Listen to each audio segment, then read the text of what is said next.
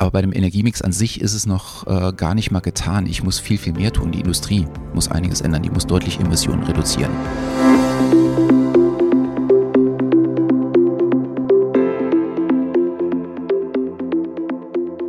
Herzlich willkommen zur neunten Folge von Querverlinkt. Technik über dem Tellerrand.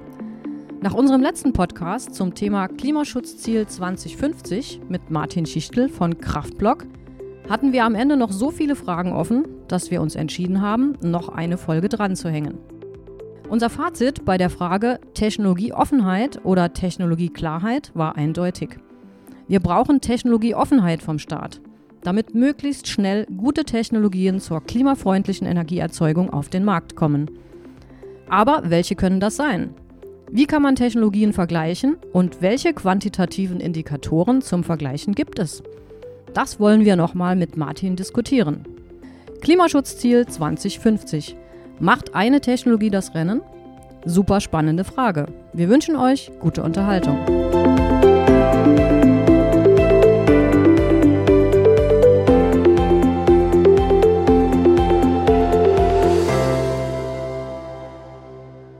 Letzten Podcast, in dem ich bereits Dr. Martin Schichtel, CEO und Gründer von Kraftblock, als Gast begrüßen durfte, sind wir der Frage nachgegangen, ob Technologieoffenheit oder Technologieklarheit besser zur Erreichung des Klimaschutzziels 2050 ist. Diese Folge wird vermutlich nicht jeder gehört haben, der jetzt zuhört. Insofern, Martin, möchte ich dich bitten, stell dich doch noch mal kurz vor. Ja, vielen Dank, Thomas, und auch danke, dass ich ein zweites Mal hier sein darf.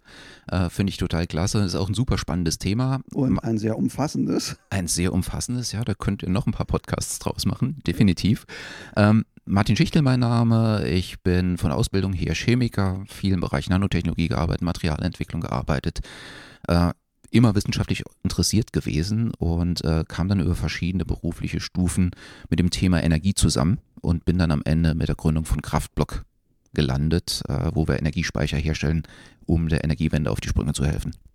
Ja, ich habe also den richtigen Gesprächspartner an Bord. Ja, im Nachgang nach der Produktion des letzten Podcasts haben Pia und mich schon einige so Anregungen, Fragen erreicht.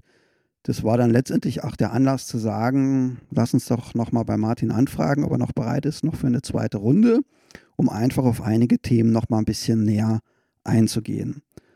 Und unser Fazit in der letzten Runde war ja, dass Technologieoffenheit seitens des Staates eigentlich eine prima Voraussetzung wäre, damit sich schnell, möglichst schnell gute Technologien mhm. zur Erreichung des Klimaschutzziels in den Markt kommen und etablieren können. Ja. Worüber wir nur indirekt gesprochen hatten, war der Aspekt, wie man denn diese unterschiedlichen Technologien überhaupt vergleichen kann. Mhm und ob es da quantitative Indikatoren gibt. So, jetzt bin ich ja der Fachfremde jetzt bei dem Thema in unserer Runde. Aber ich konnte vier Indikatoren jetzt mal so recherchieren und wäre froh, wenn du da ein bisschen Licht ins Dunkel bringst, was denn dahinter steckt. Ich lese vielleicht jetzt einfach mal ganz schnell vor. Das war mhm. zum einen die CO2-Intensität, ja. dann die Nettoenergiebilanz, mhm. die Energierücklaufzeit mhm. und die CO2-Vermeidungskosten. Ja. Starten würde ich ganz gerne mit der CO2-Intensität. Was ist das denn? Ja. Bei der CO2-Intensität hast du wie bei vielen anderen Begriffen durchaus ähm, unterschiedliche Definitionen.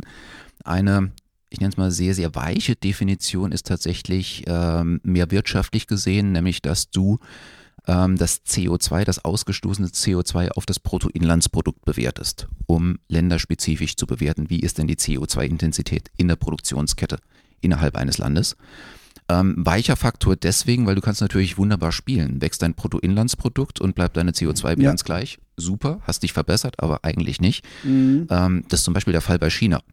Ja, also die machen viel im Bereich CO2-Einsparung. Bruttoinlandsprodukt steigt gigantisch, aber von unten wächst trotzdem CO2 nach. Also unterm Strich ein sehr, sehr weicher Faktor, kann ja. man gut bewerten.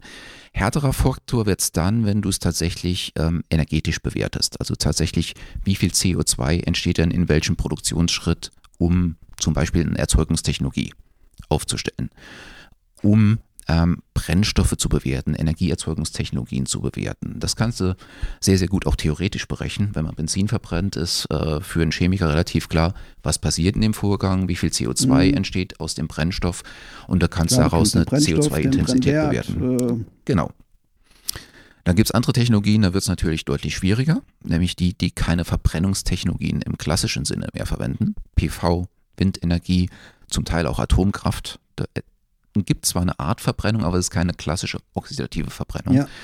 Da ist natürlich schon wieder deutlich schwieriger zu bewerten, wie ist denn die CO2-Intensität für einen solchen ähm, Energieerzeuger.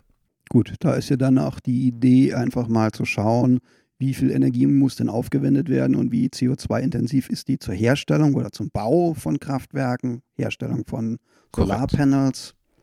Und äh, aber dann kommen wir ja auch ganz fließend auch schon zu den anderen Größen, weil dann muss ich mir auch überlegen, wie lange wird denn sowas genutzt, mhm. äh, wann ist das defekt. Ja. Und äh, dann sieht das ja schon gleich ganz anders aus. Ja, dann könnten wir ja schon zum nächsten Punkt kommen, Nettoenergiebilanz. Mhm. Ähm, gibt es auch wiederum unterschiedliche Begriffe. Ein Begriff, wo sehr, sehr klar definiert ist, ist, eine, ähm, ist Netto- und äh, Bruttoerzeugung von Strom von verschiedenen Erzeugern. Also PV oder Wind ist zum mhm. Beispiel brutto mehr oder weniger gleich netto. Ähm, bei einem Kohlekraftwerk ist es nicht gleich, weil du innerhalb des Kohlekraftwerks ja auch wieder Strom brauchst, um das Kraftwerk überhaupt zu betreiben. Das geht natürlich von der Bruttoerzeugung ab, bis dann ein gewisses ja. Netto noch ins Netz reingeht. Ähm, du kannst die Nettobilanz natürlich auch wiederum auf die Produktion der Erzeugungsaggregate an sich aufrechnen oder aufsummieren, um zu sagen, ich habe hier äh, relativ gesehen zu dem, was das Aggregat produziert, so und so viel Energie verwendet. Okay, gut, dann könnten wir ja dann zu dem aus meiner Sicht vielleicht spannendsten Wert kommen, der Energierücklaufzeit. Mhm. Äh, zumindest so, was ich da verstanden habe, ist das, glaube ich, eine ganz wesentliche Größe, ja. um Technologien vergleichen zu können. Ja, das kann man heute auch tatsächlich sehr, sehr gut quantifizieren. Äh, Energierücklaufzeit. Hm, ich mag lieber den Begriff energetische Amortisationszeit, weil es letztendlich mhm. äh, den Nagel auf den Kopf trifft. Ähm, das bedeutet letztendlich, wenn du eine Solarzelle herstellst, brauchst du Energie, um diese Solarzelle herzustellen. Und die Rücklaufzeit ist die Zeit, die die Solarzelle braucht, um so viel Energie selbst zu produzieren, dass sie ihre Energie, die sie zur Herstellung gebraucht hat, auf Null setzt. Und dann ist es quasi ein energetischer Gewinn in der Zukunft, also wirklich nur ja. energetischer Ertrag. Hat jetzt nichts mit Finanzen mhm. zu tun, sondern ist ja. rein energetisch bezogen. Ähm, ich sagte, man kann sie sehr gut quantifizieren, ist aber doch nicht ganz so einfach, wie sie es anhört. Solarzelle ist das beste Beispiel. Ähm, da ist natürlich die Frage, welche Art Solarzelle ist. Eine monokristalline ist, eine polykristalline ist, es eine Dünnschicht, die haben unterschiedliche Effizienzen im System. Wo ist die Aufstellung? Es ist in Norddeutschland aufgestellt, in Finnland, ja. ist es in Spanien aufgestellt, welchen Winkel hat es? Mhm. Das sind alles Faktoren, die einfließen müssen. Also in der Regel sagst du, ähm, PV-Anlagen beispielsweise liegt die energetische Amortisation zwischen ein und sechs Jahren je nachdem, oder Standort und Winkel und so weiter und so fort. Es wird aber dann immer spannender, wenn die Technologien mehr Energie produzieren. Also Solarzelle hast du ja Kilowatt-Bereich. Ja. Wenn du jetzt eine Windkraftanlage reingehst, dann bist du schon im Megawatt-Bereich. Und dort ist wieder das Verhältnis ganz anders. Also viele Windkraftanlagen haben ihre energetische Amortisation innerhalb von neun bis zwölf Monaten erreicht. Weil sie einfach viel mehr Energie ja. für eine Anlage produzieren das pervertiert sich so ein bisschen, wenn du Richtung klassische Erzeugungstechnologien guckst, ein Kohlekraftwerk beispielsweise. Das hat 800 Megawatt Erzeugerleistung, mhm. macht wahnsinnig viel für das bisschen, was an Energie reingesteckt wurde. Energetische Amortisation zwei bis drei Monate. Ja. Gas- und Dampfkraftwerke ja. schon ein bisschen mhm. besser aufgestellt, die sind innerhalb weniger Tage amortisiert, energetisch gesehen. Ja. Das ist total irre. Das heißt ja aber auch, dass ich letztendlich, wenn ich diese Technologien miteinander vergleichen möchte, Indikatoren kombinieren muss, um ja. da sinnvolle Aussagen treffen zu können. Ja. Aber bevor wir darauf zu sprechen kommen, vielleicht vorweg noch so die, die letzte Größe, die uns fehlt, die CO2-Vermeidungskosten. Was mhm. stecken da dahinter? CO2-Vermeidungskosten sind wiederum ein relativ komplexes Thema. Im Prinzip bewertest du damit, was kostet es mich denn von einer Referenztechnologie, zum Beispiel Kohlekraftwerke, eine Tonne CO2 einzusparen durch eine andere Technologie oder durch ein, ein anderes Verfahren.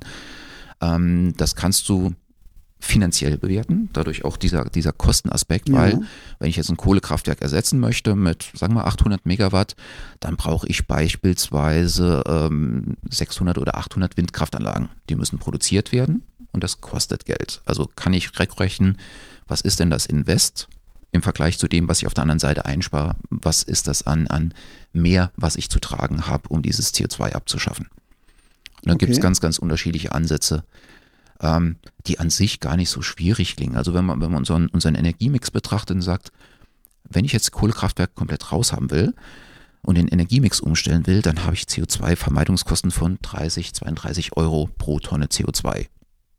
Klingt ja eigentlich gar nicht so schlimm. Aber wenn das jetzt auf die gesamte Energie bewertest, dann kommen Aber. schon ein paar Milliarden bis Mil Mhm. Billionen zusammen. Ja. Dann wird es spannend. Definitiv. Gut, dann haben wir jetzt ja das Instrumentarium an der Hand, um diese verschiedenen Technologiebereiche vergleichen zu können. Mhm. Und ähm, lass uns doch mal versuchen, so ein Ranking aufzustellen. Was ich ja gelernt habe, und das hast du eben ja auch schon angedeutet, wenn man das absolut machen will, muss man sehr genau hinschauen, Standort betrachten, Rahmenbedingungen, äh, um das überhaupt durchführen zu können. Aber das ist ja auch, glaube ich, eigentlich nur so für das Spitzenfeld besonders relevant. Da Mhm. differenzieren sich dann Sachen und ich glaube, dann geht es auch gerade darum, wo Kernenergie zu finden ist. Ja. Wie weit vorne oder im Spitzenfeld oder ähm, nicht ganz Ja. so weit vorne.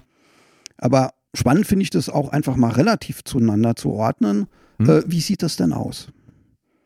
Fangen wir vielleicht mal oben an. Was ist denn jetzt unter dem Gesichtspunkt von CO2-Emissionen einfach das Spitzenfeld? Äh, wenn du aktuell die Technologien betrachtest, zählen definitiv alles im Bereich Erneuerbaren drunter. Also du hast äh, Wind, PV, ganz klassisch, die sind ganz oben anzusiedeln, auch für die Zukunft. Mhm. Dann so, wenn man sich dann jetzt so langsam nach unten bewegt, oberes Mittelfeld, würde ich jetzt auch noch so Blockheizkraftwerke sehen. Ja. War ich immer schon ein Fan davon, fand ich immer eine tolle Geschichte.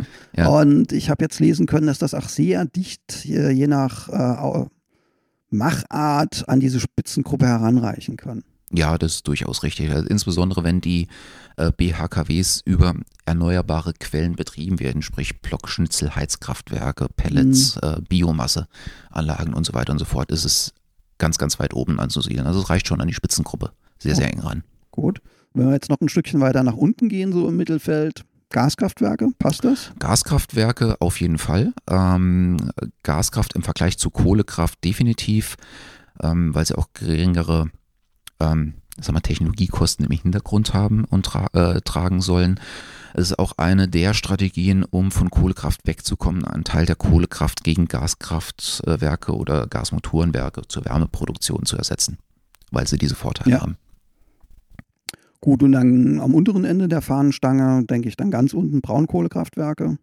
Steinkohle ein bisschen besser. Ja, Steinkohle ein bisschen besser, Braunkohle ganz unten, aber Kohlekraft, die klassischen konventionellen Energieträger, ganz weit hinten. Okay. Das heißt, wenn man sich das jetzt erstmal so anschaut, sind die Ergebnisse nicht so überraschend. Nö, eigentlich nicht. Ja, hätte man ja auch ohne die Indikatoren schon mal auf die Idee kommen können. Hätte man durchaus, ähm, wenn es denn da nicht ganz viele Aber es gäbe, aber es kostet Geld, aber ich brauche Platz, aber ich brauche Genehmigung. Aber mein Kohlekraftwerk läuft normalerweise 50 Jahre, warum soll ich das jetzt schon abschalten? Aber Atomkraft, du hast es eben angesprochen, normalerweise rechnen sie mit Laufzeiten von 60 Jahren. Wenn nach 20 Jahren Atomkraftwerk wieder vom Netz soll, Dann sind wir gerade bei diesen politischen Rahmenbedingungen. Dann Genau. werden ja Spielregeln ganz schnell geändert. Ja. Und je nachdem, welchen Indikator ich betrachte, kommt dann auch was ganz anderes raus. ganz genau. Ja, worüber wir nicht gesprochen hatten, uns aber in der ersten Runde oder in dem letzten Mhm. Podcast sehr intensiv ausgetauscht hatten, Speichertechnologien. Mhm. Wo sind die denn jetzt in diesem Ranking anzusiedeln? Gut, als Mensch Außenbereich der Speichertechnologien sage ich ganz oben, aber tatsächlich äh, sind sie über alle Stufen zu finden, weil Speicher tatsächlich jedes System stützen oder verbessern können. Selbst bei Kohlekraftwerken könntest du über Speichertechnologien Effizienzpunkte rauskitzeln. Ähm, selbst wenn ein Kohlekraftwerk jetzt nur um ein Prozent effizienter wird, heißt Mhm. das ja, es produziert zwar immer noch CO2, aber schiebt mehr Energie, die ich brauche, ins Netz für Ja. unsere Wirtschaft, für unsere äh, Privathaushalte. Selbst da können Speichertechnologien auch bei alten Erzeugungstechnologien unterstützen. Je höher ich aber in diesem Ranking komme, desto eher werde ich auch Speichertechnologien brauchen. Weil wir haben den Klassiker, es klingt zwar immer so ähm, flapsig, schon fast zu sagen, naja gut, die Sonne scheint, wenn die Sonne scheint, der Wind weht, wenn der Wind weht, aber so ist es nun mal in unserer Natur. Das heißt, die regenerativen Erzeuger, deswegen nennt man sie auch fluktuierende Energien, sind nicht 24-7 konstant da. Um aber eine Energieversorgung zu bewerkstelligen, weil du willst abends auch um 10 noch deinen Fernseher anschalten können oder das Radio oder Licht anschalten können, da muss Strom da sein. Also muss ich schauen, dass ich möglichst viel auch puffer, um diese Versorgungssicherheit zu gewährleisten. Ja, Deswegen Speichertechnologien ganz, ganz oben. Gut, es gibt auch ganz unterschiedliche Speichertechnologien, mhm. aber ich fand es ganz spannend, was du über euer System berichtet hast. Wie sieht es denn da mit der, den Energieerzeugungskosten aus? das ist ganz spannend. Ähm, auch deswegen, weil wir ein junges Unternehmen sind und einen ganz, ganz anderen Blick drauf haben als etablierte Konzerne. Die kommen zwar auch langsam äh, auf den Dreh zu sagen, wir müssen ein Lifecycle Assessment für unser Produkt machen. Also was kostet es mich in der energetischen Erstehung, was kostet es mich in, im Bereich CO2-Fußabdruck, äh, was ich dadurch erzeuge, was kann ich später rechnen, was bedeutet es denn für das Recycling am Ende? Mhm. Wie muss ich es recyceln? Wie kann ich es recyceln? Kann ich es überhaupt recyceln? Da haben wir halt den Vorteil, mit einer jungen Technologie aufzuwachsen und diese Punkte bereits heute zu berücksichtigen. Wir für unseren Speicher beispielsweise, gerade wenn ich mit anderen thermischen Speichern vergleiche, sind, ähm, das muss ich tatsächlich mit Stolz sagen, Spitzenreiter. Wenn ich jetzt eine Megawattstunde gespeicherte Energie berücksichtige, haben wir einen CO2-Fußabdruck für die Erstehung, Erstellung ja. unserer Anlage von 180 Kilogramm. Das die nächstgünstige ja Technologie liegt bei knapp 600 Kilogramm und dann geht es ja. nach oben. Also das Schlimmste, mhm. was wir hatten, äh, Funktioniert super, ist keine Frage. Du hast auch wahnsinnig viel Recyclingmaterial. Das sind Speicher, die aus Stahl gebaut werden. Allerdings vom CO2-Fußabdruck verheerend. Ja. Also von mhm, daher ja. ähm, haben wir uns in dem Gesamtbild Nachhaltigkeit, CO2-Fußabdruck, Emissionen, breite Anwendbarkeit der Technologie richtig gut aufgestellt. Mhm. Aber das sind doch eigentlich Betrachtungen, die man grundsätzlich anstellen müsste. Auch jetzt so ja. beim Windrad. Ich meine, das ja. lebt auch nicht ewig. Rotorblätter halten auch nicht ein Leben lang. Ganz genau. Da stellt sich auch die Frage, was passiert denn danach mit so einem mhm. Windrad? Mhm. Das finde ich äh, ein super spannendes Thema und es wundert mich, dass das noch nie so wirklich breit über viele Technologien untersucht wurde, um zu sagen, das ist eine Technologie, die will ich voranbringen, aber ich muss auch dran denken, was passiert denn am Ende der Lebenszeit? Wie kriege ich denn vernünftige Recycling-Technologien aufgebaut? Aktuell bei Windrädern ist es so, dass du den, ähm, den Mast, der ist aus Stahl gebaut, kannst du wunderbar wiederverwerten. Der Fuß in der Regel Beton, schwieriger wieder zu verwerten. Aber beide Teile stellen Großteil der Gesamtmasse des Windrades. Von daher, wenn ich eine Massenbilanz mhm. aufziehen würde, super Recycling. Allerdings habe ich dann die Rotorblätter.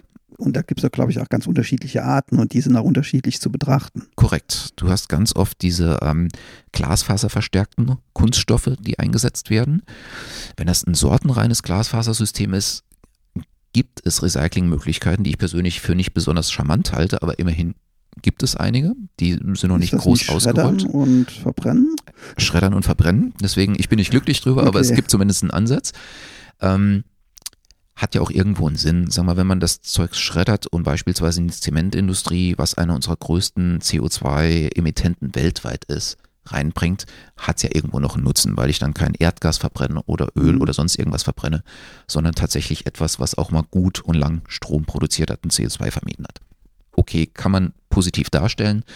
Ähm, wenn ich das Ganze in eine Pyrolyseanlage reinstelle, um den Kunststoff langsam aufzulösen, in Kohlenstoff umzuwandeln und dann wieder silikatische Bestandteile rauszusortieren, fängt schon an bei mir mit Fragezeichen sich zu behaften, weil ich stecke dann wieder wahnsinnig viel Energie rein, um gewisse Grundstoffe rauszukriegen, ja. die auch naturmäßig vorhanden sind. Ist schwierig. Aber ähm, wenn man uns einfach anschaut, was passiert und wo wollen wir hin? Wir werden immer mehr von diesem Material anfallen haben. Ich meine, jetzt 2020, 2021 gehen die ersten Anlagen vom Netz, die aus der EEG rauslaufen, die anhand der Regulatorik jetzt auch nicht mehr erneuert werden dürfen oder der Standort sogar aufgelöst werden muss. Da versucht man sich immer noch so mit, mit einem Trick zu behelfen. Ich verkaufe halt die Anlage irgendwo hin, wo es sowas noch nicht gibt, wo Erneuerbare aufgebaut werden müssen. Aber ich verlagere das Problem ja nur. Ja, das kann nicht Sinn und Zweck der Sache sein. Eigentlich müsste, müsste genau jemand, der so eine Erzeugungsanlage aufbaut, am Ende auch für das Recycling verantwortlich sein, selbst wenn die noch ein Second Life hat. Ja, gut, jetzt haben wir ja viele Sachen betrachtet und eingeordnet, auch uns das Ranking angeschaut, so die relative Zuordnung. Zwei Dinge haben wir nicht betrachtet, Wasserstofftechnologie und hm. E-Fuels. Ja. Wie siehst du, wo sind die Dinge einzuordnen? Gute Frage. Also da mache ich selbst für mich ein Fragezeichen dran. Wasserstofftechnologie, gar keine Frage. Das wird weltweit ein Thema sein, was sich auch durchsetzen wird. Vielleicht nicht in allen Bereichen, wie man sich heute verspricht. aber es wird auch sehr, sehr viele Bereiche in dem Bereich Dekarbonisierung ähm, vorantreiben. Gar keine Frage. Die Wasserstofferzeugung ist schon relativ effizient. Wie es danach weitergeht, ist das große Fragezeichen. Was mhm. mache ich mit dem Wasserstoff? Ich persönlich. Gut, ich brauche auf alle Fälle grünen Strom. Klar, also wenn, ja, da, da gibt es ja auch die, die lustigsten Farben bei der Wasserstofftechnologie. Grün Gut. ist ganz klar definiert, dann hast du blau, du hast grau, mittlerweile wird sogar über lila oder violett gesprochen. Ähm, ist lustig, aber klar, grüner Wasserstoff, mhm. mal vorausgesetzt, das mhm. schafft man in Zukunft genug Strom zu produzieren, um grünen Wasserstoff herzustellen. Dann wird es ein großes Thema sein, vor allem in der Industrie, glaube ich. Ähm, Stromerzeugung bedingt, weil du müsstest ganze Netze, Erdgasnetze auf Wasserstoff umsetzen und das punktuell oder schrittweise zu machen, glaube ich, ist wahnsinnig schwierig. Ja. Ähm, da wird es einige Hürden geben. Wasserstoff im Bereich Transporttechnologie, ja, kann ich mir vorstellen, wobei es da sind wir so im Bereich E-Fuels auch viele Diskussionen gibt, mhm. was machbar ist. Äh, es werden ja jetzt erste Wasserstoffflugzeuge getestet, Schiffe getestet, Züge getestet. Wie siehst also, du das im Pkw-Bereich? Tja, wie siehst du es im Pkw-Bereich? Ich glaube nicht.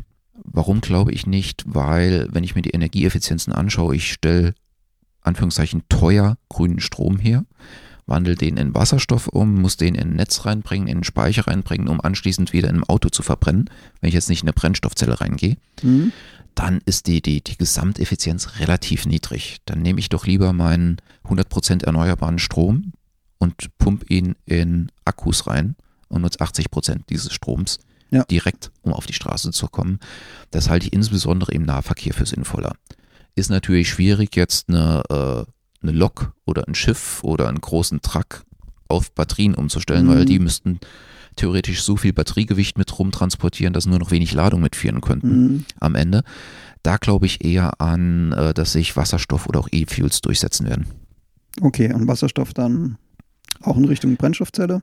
Wasserstoff Richtung Brennstoffzelle, äh, da bin ich ganz gespannt, auch von der Technologieseite, was passiert, weil vor Jahrzehnten, als ich am Forschungsinstitut war, haben wir schon zum Thema Brennstoffzelle und Optimierung geforscht. Und das sind jetzt auch schon fast 30 Jahre her, aber es hat sich scheinbar nicht so viel getan. Okay. Ich, aber ich denke, jetzt wechseln wir auch vielleicht wieder das Thema, weil darüber könnte man, glaube ich, einen ganzen Podcast Kann man auch wieder, ja. Und da wird ja heftig diskutiert. Ja, jetzt haben wir über viele mehr oder weniger CO2-arme Technologien gesprochen, haben die in Beziehung zueinander gesetzt. Und ich fand es jetzt ganz spannend äh, zu hören, dass sich ja gestern die EU auf ein Klimaschutzziel 2030 äh, verständigt hat, was ja jetzt je nachdem von welcher Perspektive man draufschaut, was ich durchaus als ambitioniert betrachte. Mhm. Und äh, 2030 ist ja nicht so ewig weit weg. Martin, was müsste man denn so aus deiner Sicht jetzt tun? Wie müsste denn der Energiemix aussehen? Welche Technologien müssen jetzt vielleicht sogar forciert werden? Oder wo müssen Regulatorien aufgeweicht werden? Was muss letztendlich passieren, damit wir eine Chance haben, das hinzubekommen? Ja, das ist ein ganz spannendes Ziel, Thomas, äh, was da wieder vorgegeben wurde. Man muss natürlich jetzt mal Gas geben, um das Ziel überhaupt zu erreichen. Du hast nach dem Energiemix gefragt. Der Energiemix die Spur ist ja eh schon vorgegeben. Das heißt, wir haben äh, Kernkraft äh, abgeschafft, wir gehen jetzt aus der Kohle raus und alternative Energieversorgung muss her. Das heißt, wir müssen massiv Erneuerbare ausbauen, Wind und PV. Das kann im großen Maßstab erfolgen. Natürlich, Wind geht gar nicht anders als im großen Maßstab, aber PV beispielsweise jeder persönlich bei sich zu Hause, äh, der da etwas tun kann, um die Sache voranzuschieben. Es gibt ja auch diese kleinen äh, Balkon-PV-Anlagen, die sind äh, nett, sind überschaubar, kann jeder relativ schnell machen. Aber bei dem Energiemix an sich ist es noch äh, gar nicht mal getan. Ich muss viel, viel mehr tun. Die Industrie muss einiges ändern. Die muss deutlich Emissionen reduzieren. Die müssen Produktionsverfahren umstellen. Die müssen effizienter werden. Aber auch wir im Privathaushalt müssen drüber nachdenken. Einfachste Beispiel das Standby-Knöpfchen. Wie viel Strom da mittlerweile verbraucht wird, nur weil irgendwelche Geräte in Standby laufen. Also auch jeder einzelne persönlich ja. muss sich da ändern. Ja, das ist ja doch ein ganzer Maßnahmenkatalog, äh, der da abgearbeitet werden muss. Sowas mhm sollte ja auch idealerweise vielleicht synchronisiert werden. Ja. Oder kann das auch losgelöst laufen? Weil wir hatten das letzte Mal ja auch drüber gesprochen, äh, mit Subventionspolitik, mhm. ähm, mit Regulierung kann ich mhm. ja auch ganz viel verhindern. Und ich ja. glaube, es ist ja noch nicht so klar, was jetzt wirklich die führenden Technologien sein könnten. Ja, das stimmt. Ähm, bisher die Umsetzungspläne basieren quasi auf alten Technologien, Technologien des letzten Jahrtausends mehr oder weniger, wenn du so willst. Ähm, es gibt viele neue Technologien, die in den Markt kommen, die ihren Beitrag dazu leisten können. Zu der muss man sich öffnen. Darüber hatten wir ja bereits gesprochen. Aber regulatorikmäßig muss natürlich einiges gedreht werden, weil wenn ich Richtung Erneuerbare gehe, ich brauche Speicher, ob das jetzt Lithium-Ionen-Akkus sind oder andere Speichersysteme. Ich muss fluktuierende Energien auffangen können, äh, weil der Wind immer nur bläst, wenn er bläst und die Sonne nur scheint, wenn sie scheint. Aber trotzdem hätte ich gerne eine Sicherheit in meiner Energieversorgung. Ich wüsste abends gerne, kann ich meinen Fernseher anschalten ja. oder auch nicht. Ähm, das muss gesichert sein. Und dazu muss und das ich natürlich. Das schreit doch nach Speichertechnologie. Das schreit nach Speichertechnologie. Ähm, das schreit nach Ausbau der Energieerzeugung an sich. Diese Kombination ist wahnsinnig wichtig und auch äh, im Hinblick auf nicht nur die deutsche Energieversorgung, sondern auf eine europäische Energieversorgung. Wir bauen ja zunehmend auf ein europäisches Netz, was heißt, dass Deutschland auch viel Strom von extern beziehen kann. Beispiel, ähm, jedes Mal, wenn es kurz vorm Blackout war, im letzten Jahrzehnt glaube ich zweimal, sind glücklicherweise die Nachbarländer eingesprungen, die noch Strom beigeliefert haben, um Netzstabilität zu erzeugen. Das wird in äh, zunehmendem Maße in Zukunft die Frage sein, wie man das gewährleisten kann. Ich denke, da gibt es ja auch von unserer Gesellschaft, aber auch von der Industrie eine klare Erwartungshaltung nach Versorgungssicherheit. So ein ja. Blackout, das ist ja auch nicht nur ein Wort, was vielleicht ein bisschen Angst macht. Das ist, kann ja auch wirklich sehr, sehr gravierend sein. Und ja. äh, da brauchen wir ja auch Antworten, wie wir unser Netz noch regeln können, wie wir es steuern können, wie es stabil bleibt. Genau. Das wird eine sehr, sehr komplexe Aufgabe werden. Glücklicherweise, wir haben eine Technologie an der Hand, die, die komplette äh, IT, die es gibt, äh, wo du mittlerweile smarte Netze aufstellen kannst, Energieverschiebung partiell machen kannst, um das hoch zu skalieren auf die Netzebene. Aber auch das muss viel, viel breiter in den Markt kommen, um äh, eine Umsetzung zu gewährleisten. Grids sprichst du ja da an. Genau. Ja, genau. Ja, und was wir jetzt hier jetzt auch nur ganz kurz angesprochen hatten, Energiemix, du hattest ja auch gesagt, wir sind aus der Kernenergie ausgestiegen. Mhm. Und das ist natürlich ein Thema, was uns kurzfristig nicht hilft, aber das ist ein Thema, über das wir auch nochmal sprechen sollten. Ja, ist durchaus eine interessante Geschichte, vor allem bei der aktuellen Technologielage. Ja, packen wir es an und nähern uns dann jetzt nochmal dem Thema Kernkraft. Gerade im Nachgang nach unserem letzten Podcast gab es da schon ein paar Kommentare und Nachfragen, ob das ja. jetzt so ganz ernst gemeint ist. Es ist ja auch ein sehr emotional aufgeladenes Thema. Ja. Und ich denke, es könnte helfen, wenn man da noch ein paar Informationen nachschiebt. Äh, wir sprachen so ganz oberflächlich über ja, Atomkraftwerke der vierten Generation und mhm. da denke ich, sollte man ein bisschen eintauchen. Und starten würde ich eigentlich ganz gerne, indem wir vielleicht einfach auch nochmal auf den Brennstoff, das ist ja ein lustiger Begriff im Grunde genommen, äh, der Atomkraftwerke zu sprechen kommen, auf das Uran. Ja. Es ist ja letztendlich ein Schwermetall, ein radioaktives. Das Uran 238, das ist ja das, was man in der Erdkruste ja. finden kann. Genau. Und das ist, wenn ich Uran äh, schürfe, ist es, glaube ich, wenn ich so im Kopf habe, 99,2 Prozent. Ja, und die hin. restlichen oder 22, nee, eher waren es 99,3 und 0,7 so war dann das Uran 235, ja. das danach strahlt. Ja. Und das Uran 235, das brauche ich letztendlich A, jetzt für den Negativfall oder für den, naja, was heißt, für den nicht so äh, angenehmen Fall des Atomwaffenbaus. Und ich brauche es aber auch für die Kernspaltung. Ja. Weil, oder ich kann ja letztendlich dann auch mit langsamen Neutronen Uran 235 spalten und eine Kettenreaktion in Gang setzen. Und das funktioniert ja mit dem Uran 238 nicht. Richtig. Genau, du hast ähm, im Prinzip beide Seiten der Medaillen schon angesprochen. Das Böse, ich baue eine Waffe draus. Das Gute ist, ich produziere Energie damit. Das hast du aber bei allen Technologien. Ähm, das ist vollkommen egal, wo drauf du schaust. Ähm, es ist ein extrem emotional belastetes Thema, weil natürlich klar, Verstrahlung ist schwierig, äh, Krebse, Geschwulstbildung, Tod durch äh, diese Technologie ist wahnsinnig schwierig. Aber das ist ja auch einer der Gründe, warum sich so viele Wissenschaftler und Ingenieure in den letzten Jahrzehnten Gedanken darüber gemacht haben, wie kann ich denn diese Technologie sicherer machen? Wie kann ich diese Technologie so gestalten, dass am Ende auch nicht so viel, ich nenne es mal übler radioaktiver Abfall übrig bleibt, sondern tatsächlich ein Abfall erzeugt wird, der überschaubar ist, der gut handelbar ist im Vergleich Mhm. zu dem, Ja. was bisher Also lief. im Nachgang nach unserem Podcast habe ich mir auch mal ein bisschen die Sachen angeschaut, Recherche betrieben. Und es gibt ja jetzt einen regelrechten Zoo und eine Vielfalt an Konzepten für Atomkraftwerke der vierten Generation. Ja. Gibt ja auch ein großes Forschungsprojekt der EU, das da erfolgreich abgeschlossen wurde. Mhm. Und was ich ja total faszinierend finde, da gibt es ja auch Konzepte, die eigentlich eine Antwort liefern auf unsere Atommüllproblematik. Durchaus. Die modernen Konzepte Generation 4, wie du, wie du angesprochen hast, äh, bauen eigentlich alle darauf, bereits existierender hochradioaktiver Müll zu nutzen und äh, weiter umzuwandeln, weiter abzubauen, die Radioaktivität zu reduzieren und dafür Strom zu erzeugen. Das war ja auch eine der Grundprämissen, um dieses Programm Reaktor Variante 4 aufzulegen. Nachhaltigkeit, Energieersparnis, Effizienz, Sicherheit. Abbau radioaktiver Abbauprodukte, genau, Sicherheit, stand da ganz weit im Vordergrund. Gut, was ich jetzt mitgenommen habe bei den Konzepten, die in der Lage sind, jetzt wirklich Atommüll auch nochmal energetisch Hm. zu verwerten, äh, dass da ähm, ein anderes Kühlmittel eingesetzt wird. Nicht Kühlwasser, Mhm. sondern ähm, ja, flüssiges Natrium. Unter anderem, Und das ermöglicht es, dass die, ich A, diesen Kühleffekt habe, ja. Mhm. gleichzeitig die Neutronen aber nicht so stark abgebremst werden. Und dadurch sind sie dann auch in der Lage, das Uran 238 dann zu Ja. spalten. beziehungsweise die weiteren Abbauprodukte zu bilden, sodass quasi aus dem Brennstoff wieder ein Brennstoff erzeugt wird, Genau. der weiter ähm, natürlich Strahlung erzeugt, weil nur durch diesen Prozess kann ich am Ende auch Wärme erzeugen, mit dieser Wärme wiederum Strom produzieren. Aber ich baue die äh, Radioaktivität von einer Stufe, ein Element über das nächste ab und erzeuge quasi mit jedem Prozess nochmal ein bisschen neuen Brennstoff. Und dadurch habe ich natürlich Also, Konzepte Das wie sind dann schnelle Brüter. ja, es sind, ich finde das, das, das Stichwort schnelle Brüder irgendwie ähm, nicht wirklich zielführend, weil also mir suggeriert es was anderes als das, was es ist. Ähm, ein schneller Brüder für mich würde bedeuten, es passiert was ganz schnell zu einem hohen Energieniveau Mhm. und das kann auch gewaltig schiefgehen. Ja. Ist es aber nicht. Es ist mehr so ein eigenes Biosystem, ein eigenes Ökosystem, was sich selbst am Leben erhält.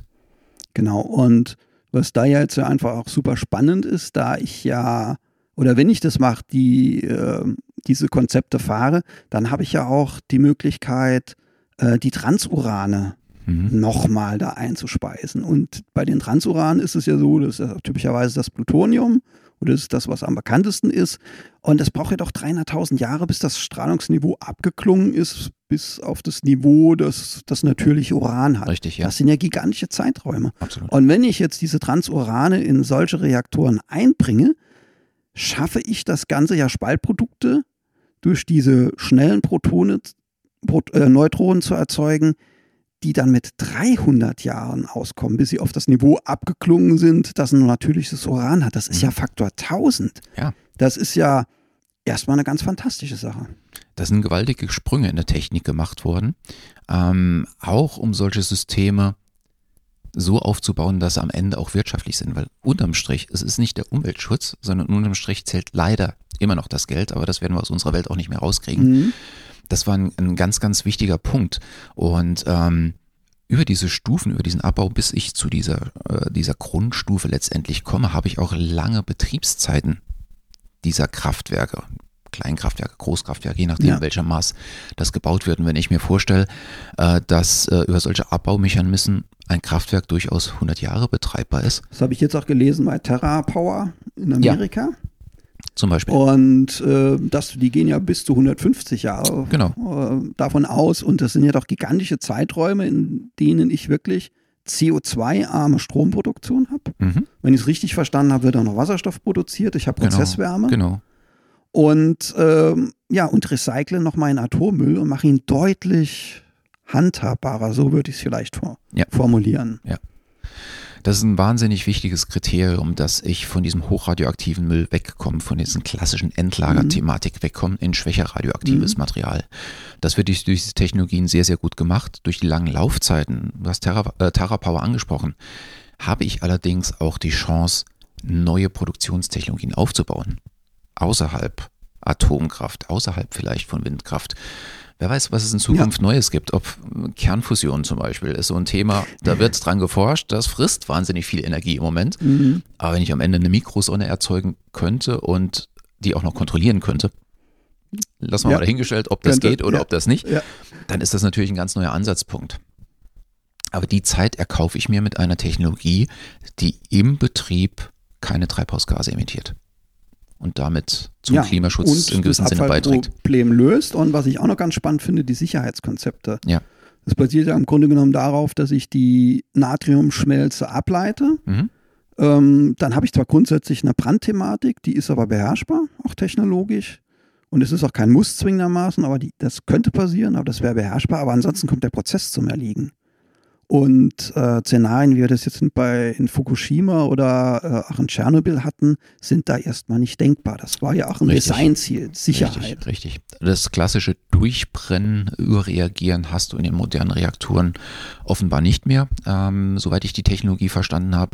Du hast Natrium, äh, angesprochen. Es gibt Alternativen, äh, Bleiwismut-Legierungen, die eingesetzt werden. Du hast zum Teil Helium mhm. äh, mit ähnlichen Effekten oder ähm, auch Druckwasserreaktoren kann man natürlich jetzt wiederum diskutieren. Wasserdampf bei 200 Bar oder Wasser unter 200 Bar Druck und Temperatur vielleicht auch nicht so ohne. Mhm. Aber äh, also ich habe lieber äh, eine Wasserleitung, die mir um die Ohren fliegt und vielleicht einen lokalen Schaden erzeugt, als ein Super-GAU, der ja. Radioaktivität in die Umwelt setzt. Das sind ähm, ganz, ganz andere Maßstäbe als vor 50 Jahren. Gut, ich denke, wir haben es jetzt zumindest geschafft, äh, so viel Informationen zu liefern, dass bei diesem doch sehr emotionalen Thema die Leute vielleicht etwas offener werden, es mal in Erwägung zu ziehen. Ja. Und ich denke, technologisch gesehen hat sich da so viel getan.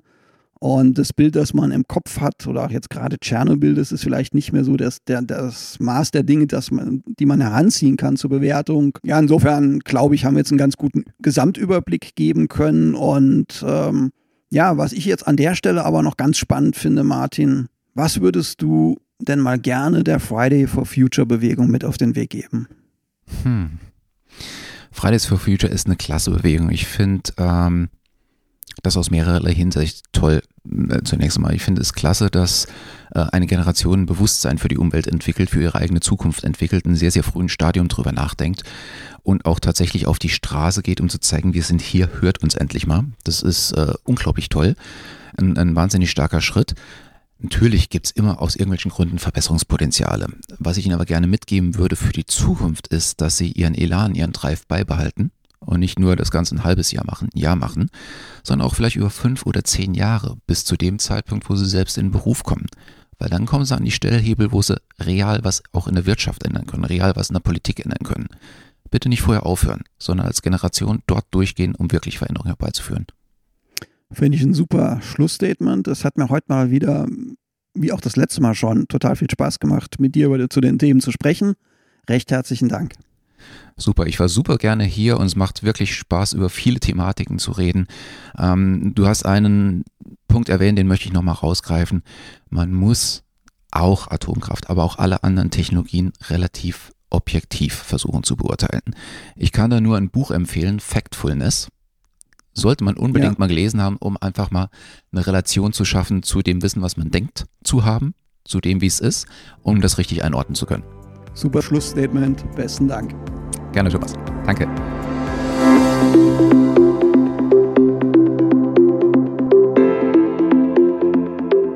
So, das war's mal wieder von uns. Wir hoffen, wir konnten euren technischen Horizont in Sachen Klimaschutz nochmal ein bisschen erweitern und euch gut unterhalten.